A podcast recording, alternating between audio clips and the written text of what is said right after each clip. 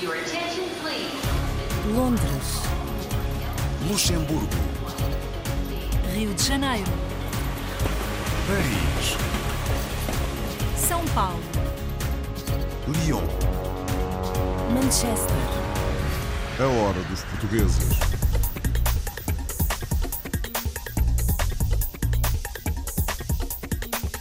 Bem-vindos à edição semanal da Hora dos Portugueses. Hoje conhecemos uma coletânea dos trabalhos de arquitetura de Eduardo Flores em Macau. Ouvimos e falamos com Serena Caos, uma cantora nas ruas de Londres. Vamos ao Fado em Paris. Encontramos-nos com Ana Calvinho, que presida a Casa de Portugal de Campinas, e com um engenheiro português ligado aos caminhos de ferro australianos.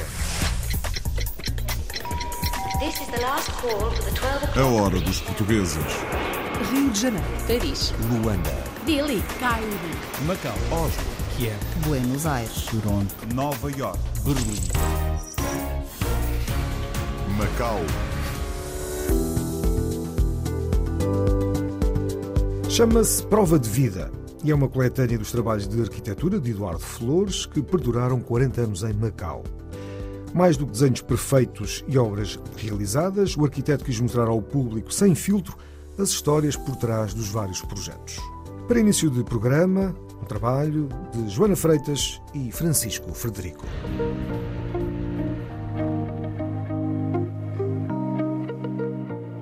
Piscina de Choquevan, na ilha de Coluane, a escola portuguesa de Macau, bem no centro da cidade. A arquitetura de vários edifícios deste território, a Oriente, é assinada por Eduardo Flores, um português chegado a Macau nos anos 80. O arquiteto reuniu agora vários dos projetos que foi fazendo ao longo destas décadas para mostrar ao público não só numa exposição na famosa Casa Garden da Fundação Oriente, mas também em livro. Esta é a apresentação do trabalho praticamente todo, sem filtros, quer dizer que digo, muitas asneiras aí pelo caminho, e basicamente não tem a ver com a minha arquitetura só, tem a ver com a minha vida na arquitetura, por isso é que depois o livro eu lhe chamo Biografia na Arquitetura, porque eu não falo só da minha obra, falo do meu trabalho, falo do trabalho de outros, de visitas que fiz, e faço outra coisa curiosa que é, exemplo, de projetos que não foram construídos, que eu fiz projetos para um determinado sítio, mas não foram construídos por mim, foram construídos por outro. Eu faço a referência e ponho a imagem desse e sempre que possível identifico o autor, às vezes não é, às vezes é difícil. E eu vou contando de cada edifício, vou contando histórias, qualquer coisa que me tenha acontecido dentro de um espaço. 40 anos em Macau que Eduardo Flores junta numa exposição a que chama Prova de Vida. Flores ajudou a projetar a Escola Portuguesa de Macau em parceria com o ateliê de Carlos Marreiros, o último trabalho ao Oriente, antes de regressar novamente em 2001, quando se juntou à CAA Shui Associates no projeto de requalificação do bairro de São Lázaro. Uma das obras que mais realça o primeiro projeto em Macau em 1983 desenhava a piscina de Choquevan, uma das favoritas dos residentes. Para mim é uma das, das minhas obras mais, mais conhecidas, que é a piscina de Choquevan. Quer dizer, descaracterizaram um bocado. Ela é muito forte, portanto aguenta-se. E toda a gente diz que continua a ser a, a piscina preferida deles. Portanto, é o que eu digo no texto, de qualquer modo, aquilo é uma piscina para quem não gosta muito de piscinas, que é o meu caso, como digo alguns. Obras que foram erguidas, outras que nunca saíram do papel. Obras, sobretudo, com histórias de 40 anos de vida em Macau, antes e depois de deixar o território. Portanto, são, são histórias muito variadas. Isto não é uma monografia de arquitetura, vai, vai um bocado para além disso. São essas histórias que eu vou contando ao longo da exposição, ao longo dos 40 anos que, que, eu, que eu tive a conviver em Macau.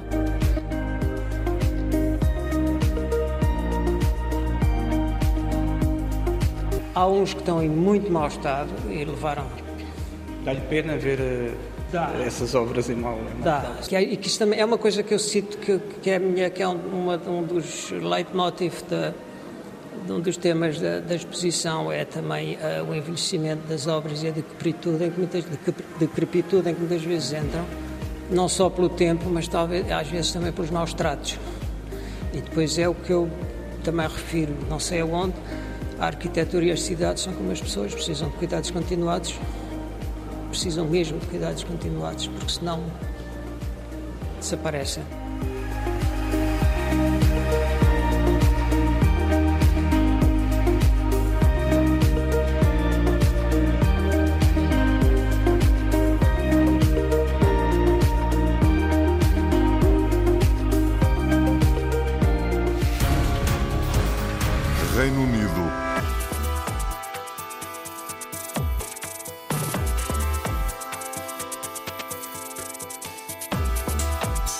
Há dois anos a viver em Londres, a cantora portuguesa Serena Caus trabalha como artista de rua.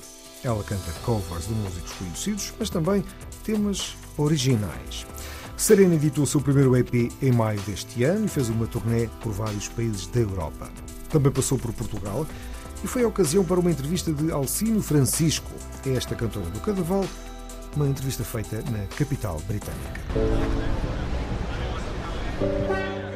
Serena Chaos, an indie songwriter from Portugal.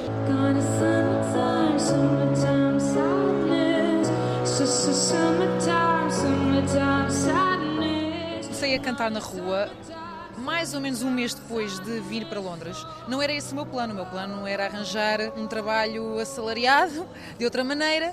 Uh, e estava a pensar experimentar simplesmente meter o pezinho na água em termos de cantar na rua. Mas por uma grande sorte, conheci logo um grupo de músicos de rua de profissão na segunda semana. Fiquei logo, peraí, esta malta faz mesmo vida? Hum. Então resolvi, eh, resolvi escolher esse como o meu trabalho assalariado porque eu não vim a Londres para, para fazer dinheiro. Eu vim a Londres para, em todas as oportunidades possíveis, aproveitar o tempo todo ao máximo para mostrar a minha música, mostrar a minha voz, mostrar, uh, mostrar a minha arte. Não só eu, mas a maioria dos músicos de rua de Londres, para fazerem vida disto, têm que tocar covers. Tocar na rua, a bem dizer, ninguém pagou para nos ver. Ninguém estava à espera de nos ver. Ou seja, não têm qualquer tipo de motivação prévia para ouvir os meus originais. E por isso não param muito, não recebemos muitas gorjetas a tocar originais. The song that I'm about to sing is one of my favorites and it talks about my ideas around living fully.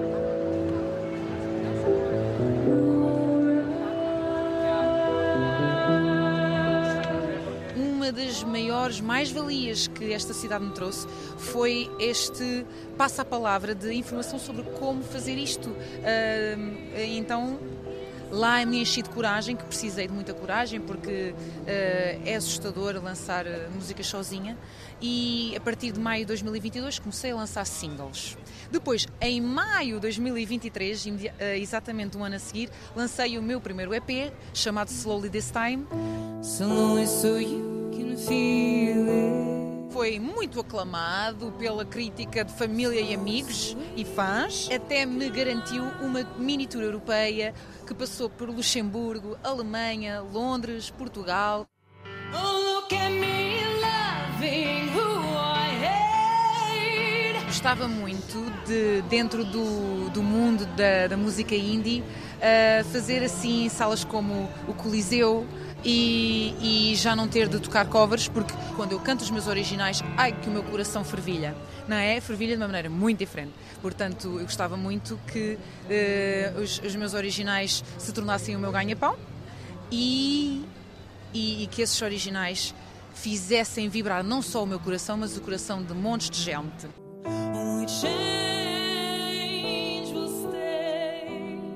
Sou, por exemplo, música parceira do Chelsea Theatre, um teatro incrível, e tenho feito lá uh, os meus espetáculos intimistas, versões acústicas das minhas músicas.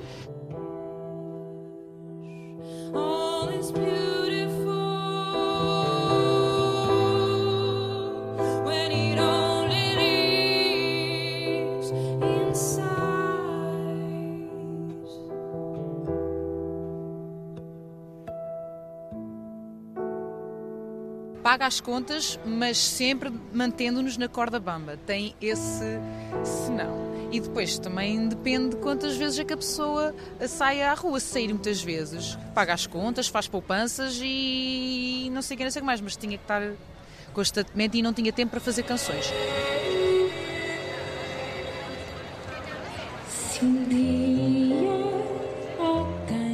Três vezes por ano eu vou a Portugal uh, lembrar-me de quem eu sou, porque é que eu estou aqui, porque é que eu vim para Londres. No fundo, ir para Portugal é a minha âncora. Thank you so much for stopping by to listen to me. This is the last call for the 12 o'clock. A hora dos portugueses. Para já, uma pausa para a música das comunidades e, logicamente, e no seguimento do que acabamos de ouvir, a talho de foice aí está Serena Caos e o tema Live Again.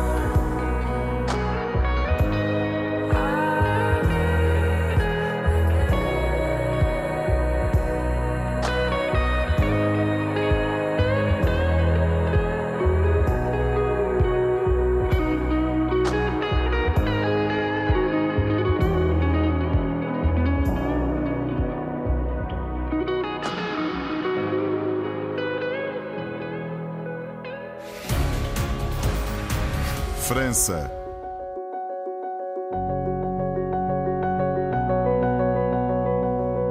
Há 55 anos, um jovem francês, Jean-Luc Gounod, foi fazer um estágio a Lisboa e acabou por descobrir o fado. Logo na sua primeira estada em Portugal, cantou dois fados num estabelecimento da capital. Foi incondicional de Alfredo Marceneiro, desde então transformou-se no francês que melhor conhece a canção nacional. Mantém contacto com fadistas e músicos, tanto os que conheceu há 55 anos como as novas gerações do fado. Jean-Luc Gounod organiza todos os meses um serão fadista na capital francesa que assistiu Carlos Pereira. Les Affiches é uma cave num espaço cultural em pleno centro de Paris, na Place Saint-Michel.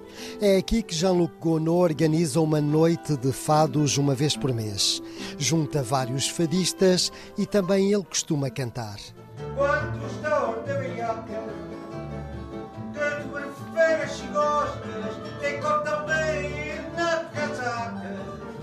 Assim que voltas as costas, tem cortam bem na casaca. Assim que voltas, estás breve. Há 55 anos, Jean-Luc Gounod era estudante e fez um estágio na Companhia das Águas em Lisboa. Como já tocava jazz, combinou com um amigo finlandês irem cantar um tema numa casa de fados. E finalmente, no dia fatal, ele desistiu e foi a cantar. Mas era um, uma brincadeira. E que fado cantou? E cantei, cantei duas, dois fados muito diferentes. Povo que lava Nuri e Casa Portuguesa. É, agora te, tenho, te, tenho vergonha de cantar, de ter cantado a Casa Portuguesa, francamente. Pedem-se amostras para ver quando se compra um vestido. O mesmo devia ser para se encontrar um marido. O mesmo devia ser para se encontrar. Conceição Guadalupe está desde o início nestas noites de fado no Les Affiches. Conheceu Jean-Luc Gounod logo no início da carreira fadista. Ele sabe que não é um grande cantor de fado, ele canta porque ele gosta, porque ele sente, e o grande prazer dele é organizar estas noites, estes convívios, noites de fado, assim que ele possa participar, ao mesmo tempo levar o fado mais longe, onde aqueles que não conhecem possam conhecer. Ele ajudou-me muito quando eu comecei o fado e foi uma pessoa que foi muito atenta a quem eu era, um, de onde vinha, as minhas origens, como é que eu cheguei aqui, quem, quem eu era e, e ele tem esse talento. Ele estava presente na Casa de Fados, onde eu cantei o meu primeiro fado, e o Jean-Luc na altura já cantava. Eu olhava para o Jean-Luc com os olhos assim um bocadinho estranhos, porque o senhor era francês, ele tinha uma dicção muito invulgar. E mais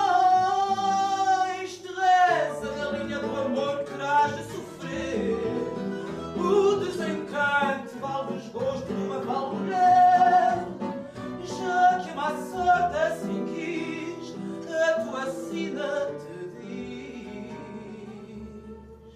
Jean-Luc Gounod conhece praticamente todos os fadistas, não apenas os de ontem, como também os de hoje, mas é um admirador incondicional de Alfredo Marceneiro. O marceneiro tem, uma ciência do dividir. Cada palavra está na, na, no lugar próprio. E depois tinha uma, uma maneira de cantar sem muita, sem muita voz.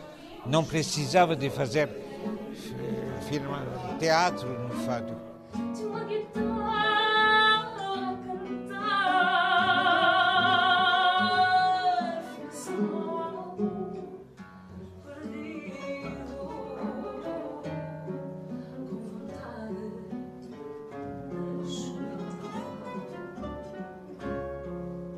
Mas uma das particularidades destas noites é que Jean-Luc Gounod explica o fado ao público presente, essencialmente francês. Ele, quando fala de fado, ele sabe daquilo que fala.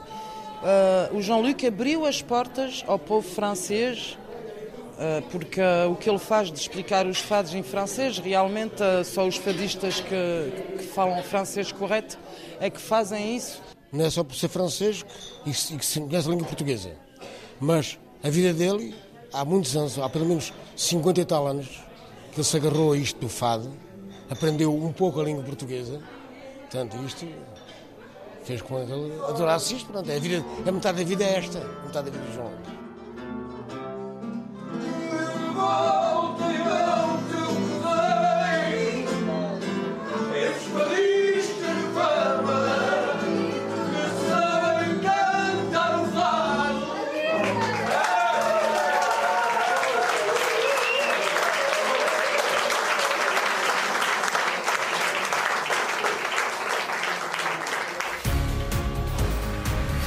Brasil.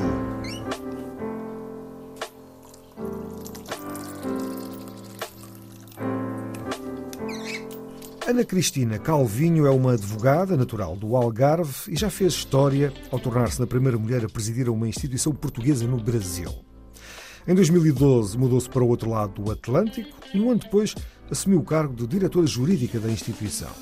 Uma década mais tarde, foi eleita presidente da Casa de Portugal de Campinas e a sua gestão inovadora está a merecer o aplauso e a adesão da comunidade aos eventos organizados, como nos conta Pietro Cersosa. Eu sou do Algarve. O Algarve é difícil de sair. Existem aqui em Campinas pouquíssimos algarvios. Em 2012, por conta da crise, optamos por vir morar para o Brasil. E em janeiro de 2013 eu recebi o convite do Sr. Adelino, na altura presidente da Casa de Portugal, para ser diretora jurídica da casa. Eu fiquei muito honrada com o convite, porque tinha, tinha chegado há seis meses, aceitei e mantive-me sempre como diretora jurídica da casa. E no final do ano passado desafiaram-me para ser presidente da casa. Quando soube que tinha sido a primeira mulher no Brasil a assumir a presidência de uma casa de Portugal, mais vaidosa fiquei. É a nossa presidente, Ana Galvinho, primeira mulher que é presidente de uma associação portuguesa no Brasil. O início é, é complicado porque a gente não, não, não, tem noção da dimensão do que é, é ser presidente de uma casa. Hoje, é, eu acho que a coisa corre bem. Acho não, tenho certeza, casa cheia, as pessoas estão aceitando bem a mudança do cardápio, a inovação, e isso é muito recompensador. O que eu trago muito é o que eu faço em casa. E acho que isso tem trazido uma curiosidade das pessoas. E temos tido uma boa receptividade. Como vou mudando toda a festa, vou mudando o cardápio, as pessoas têm, eu entendo que as pessoas têm um pouco de curiosidade para ser bom. Não, peraí, deixa eu ver se a Ana, o que, que ela vai trazer nessa festa. O folclore corre no nosso sangue. Trouxe muitas inovações, muitas ideias e tem aquele jeitinho que toda mulher tem para resolver as coisas. Sempre com competência, com muita honestidade e eu percebo a vontade que ela tem de que tudo dê certo. Ela faz acontecer, ela não aguarda. Não é só o rótulo Casa de Portugal, é como nós comemos, é a nossa cultura e, e as nossas datas comemorativas também. Então, para mim, não fazia sentido fazer uma festa da Vindima do Brasil quando nós temos uma festa da Vindima em Portugal, que é agora em setembro, e ela ocorre em setembro. Vamos ter em novembro o primeiro Magusto. É isso tudo que eu estou tentando, de alguma forma, trazer para quê? Para inovar, não é? E para que as pessoas venham nos conhecer da forma como nós somos em Portugal. A Ana está fazendo um trabalho excepcional, dando continuidade a uma, a uma tarefa que está cada vez mais difícil, mas que ainda tem portugueses com um pouquinho de sangue na veia, que nos dá essa, essa vontade de vencer e de mostrar Portugal ao mundo. Tenho orgulho no trabalho que eu estou a fazer, junto, obviamente, com a família e com os diretores, que são incansáveis. A minha equipe é, é eu não sou nada sem eles. Ontem saímos daqui, eram 8 horas da noite, arrumando tudo, tudo em trabalho voluntário, mas eu gosto muito. É enaltecedor o trabalho que a gente faz aqui. Ficamos muito contentes, naturalmente, por ser uma pessoa muito engajada, uma pessoa muito jovem também, e simbolicamente é importante termos uma mulher. Não por ser uma mulher apenas, mas por, pela força que está às outras mulheres também. É, é importante termos essa representatividade. Tenho feito um trabalho excelente, um trabalho que muito dignifica a Casa de Portugal e isso é visível, por exemplo, em eventos como o de hoje, que está completamente repleto. Nós devemos ter 500, 600 pessoas aí. Espero que isto seja um exemplo para que cada vez mais pessoas venham, cada vez mais pessoas jovens, cada vez mais uh, mulheres também. Que nós precisamos da força de todos para sermos nós, nós também mais fortes. A vida traz-nos sempre surpresas, mas nós temos que seguir os nossos sonhos e atingir as nossas metas. Independente de, ah, é, eu, eu sou mulher, sou, eu não vou conseguir, eu tenho barreiras, por ser mulher, a gente consegue ultrapassar essas barreiras. A gente tem sempre o jeito de ultrapassar essas barreiras.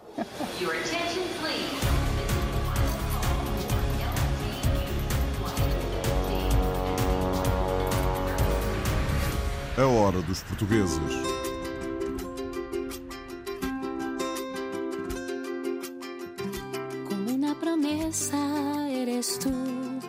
Eres tú.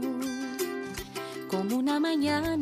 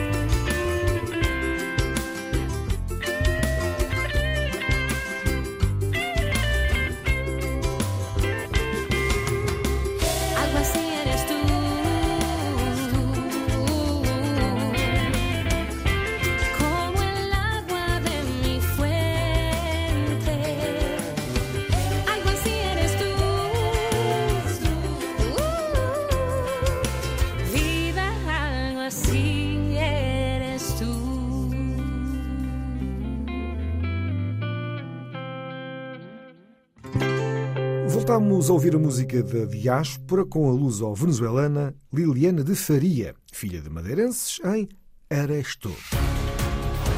Austrália.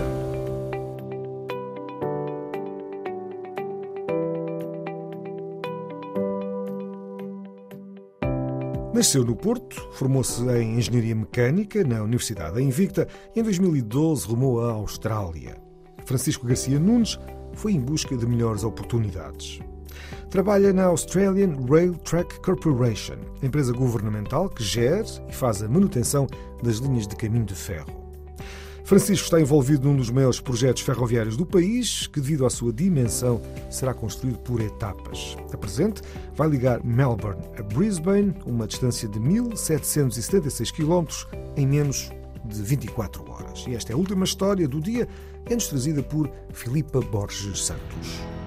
Francisco Garcia Nunes é natural do Porto, onde sempre viveu e também onde se formou em Engenharia Mecânica na Faculdade de Engenharia da Universidade do Porto. Vive em Melbourne desde 2012 e quisemos saber o porquê de ter vindo para a Austrália e se foi difícil conseguir trabalho quando chegou. rodámos o globo e dissemos qual é o país, a cidade do mundo eh, que é a most livable city. E então apareceu Melbourne.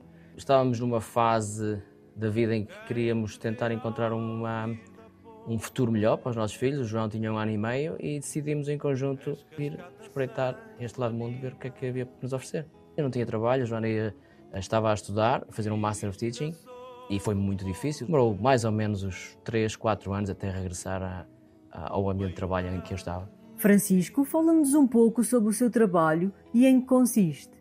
Eu trabalho numa empresa que se chama eh, ARTC, Australian Rail Track Corporation. É um pouco como a empresa de caminhos de ferro em Portugal, em que são os donos da, da linha e fazem a manutenção eh, para não só linhas de passageiros regionais, como linhas de, de transporte de mercadorias.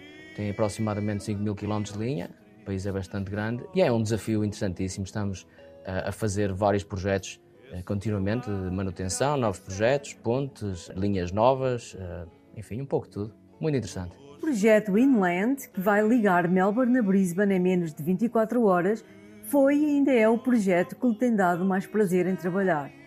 Francisco, fala-nos um pouco deste projeto e o quão importante é para o país. Muito interessante, está na fase de, de concepção, todas essas discussões com as comunidades, com os councils, é, é, é muito desafiante e gostei bastante de, de, conhecer a realidade de pessoas que estão isoladas, eh, melhorar o local onde vivem, a comunidade onde vivem e existe sempre esse cuidado com a empresa, uma, entidade governamental, por isso existe sempre esse cuidado. É, é impossível fazer o transporte de, de mercadorias para um, um, país com esta dimensão uh, que não seja com uma, uma rede forte ferroviária. E neste caso, nós chegamos a um limite em que o projeto em si é basicamente duplicar com o mesmo comprimento de comboio, é um, um 1800 metros, ter um, um, comboio que tem um contentor em cima do outro, que eles chamam double stacking, para fazer o dobro da, da capacidade, ou seja, prevê-se que 2030, 2050, que isto estivesse completamente saturado, ou seja, que ia entrar em ruptura.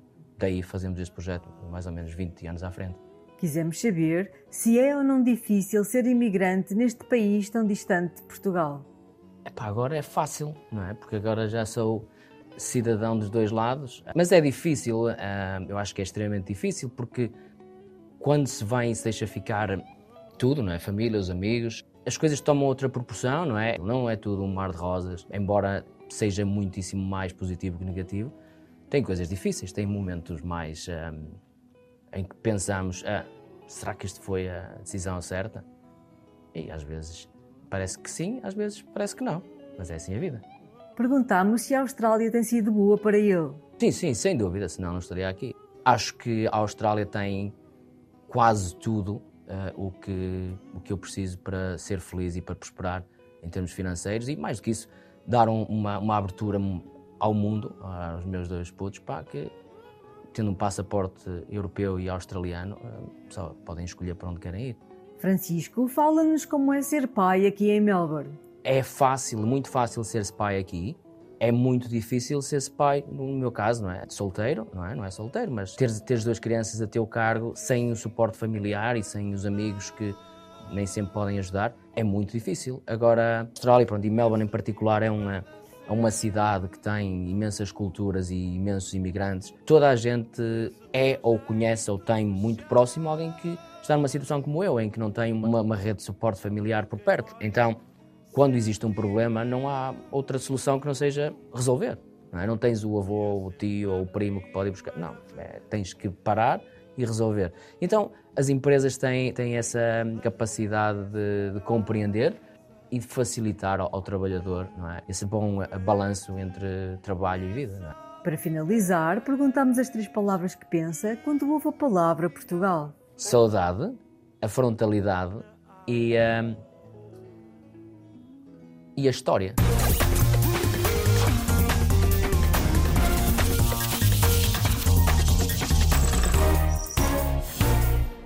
Por hoje é tudo, é o fecho desta Hora dos Portugueses, com edição, apresentação e sonoplastia de João Pedro Bandeira. Até à próxima. Londres. Luxemburgo. Rio de Janeiro, Paris, São Paulo, Lyon, Manchester. A hora dos portugueses.